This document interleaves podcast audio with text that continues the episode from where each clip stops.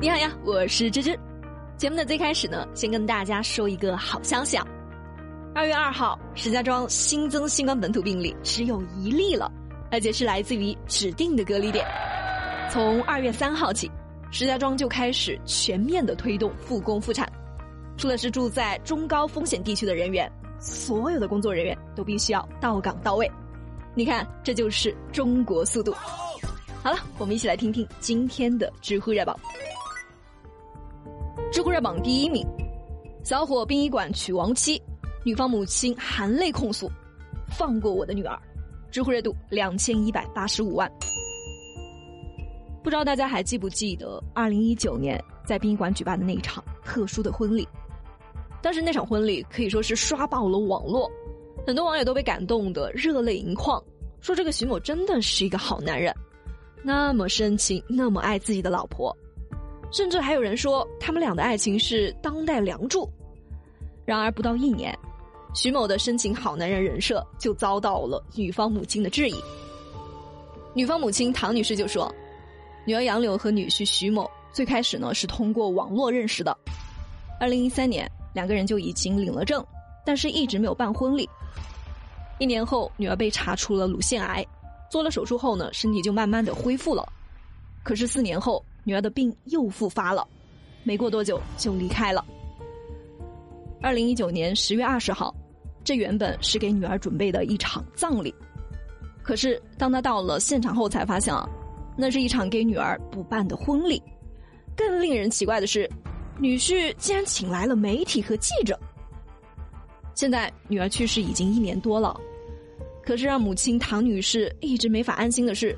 女儿的骨灰一直是放在殡仪馆内，还没有下葬。他曾经也想过给女儿下葬，但是徐某不让，连去殡仪馆看女儿骨灰的机会都没有。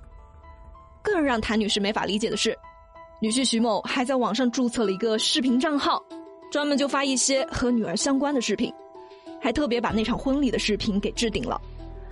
唐女士看了特别的心痛，在她看来，徐某发的每一段视频。都等于再一次揭开他的伤疤，唐女士就不能理解了。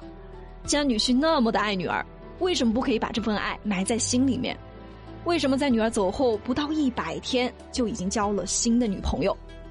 人都已经不在了，为什么不能让他安息呢？我现在唯一想做的，就是希望大家能帮助我，让他下架所有所有的关于我家孩子的一些视频，让我家的让我的孩子安息吧。真的，我作为一个母亲，我受不了这样的打击了。对此，当事人徐某就回应说：“妻子杨柳去世后呢，自己也一直非常的想他，把视频发出来，一是为了怀念妻子，二是为了鼓励更多的癌症病人。自己没有炒作，也没有违法，不会下架相关的视频。那关于这个事情呢，网友们也是有自己不同的看法。”有人就认为这是一种表达思念的方式，徐某这样做没什么好喷的。也有人认为，徐某要是真的爱自己的妻子，就应该要尊重妻子母亲的要求，帮助他好好的照顾母亲，而不是一直消费妻子，往妻子母亲的伤口上撒盐。而相关的法律人士是这样说的：杨女士虽然已经去世了，但是她的名誉权如果被侵害了，亲属依旧是有权利去维护的。网上传播视频更多侵害的是肖像权，是否侵犯隐私权和名誉权，还是要看具体的内容。啥都不说了，不管你的深情是真的还是假的，人家母亲都已经这样说了，那就赶紧把视频给下了吧。你硬是要怀念，把它转成私密视频自己看不就可以了吗？知乎热榜第二名，任正非就华为注册姚安娜商标道歉，知乎热度一千九百八十六万。任正非的小女儿艺名叫做姚安娜，自从出道以来呢，一直是争议不断啊。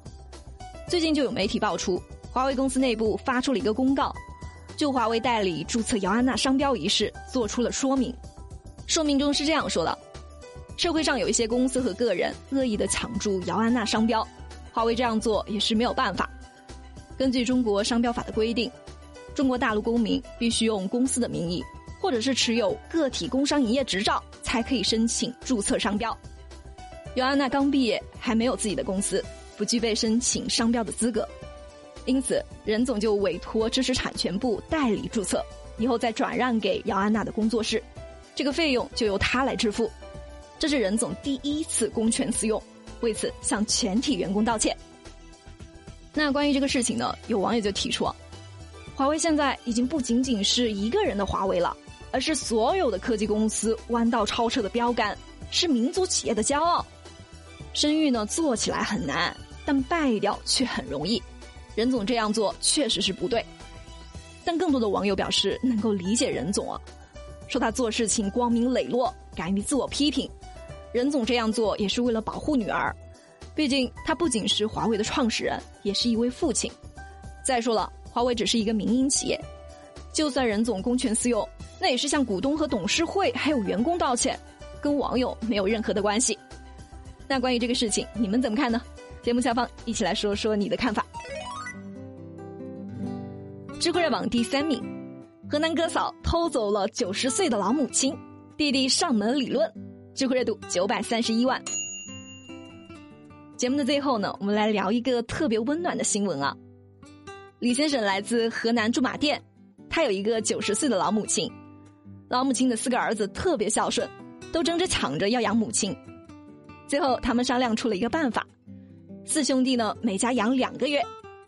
结果这一次呢，母亲在李先生的家还没有住满两个月，哥哥和嫂子就趁着他不在家。偷偷的把老母亲给接走了。李先生发现后呢，就去哥嫂家理论。他说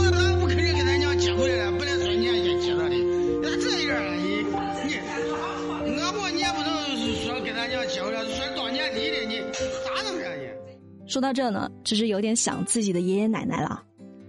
人生它其实就是一个不断告别的过程，出现在你生命中的每一个人都要好好的珍惜，特别是自己的父母啊。到了一定年纪呢，你就会明白，有些人真的是见一面少一面了。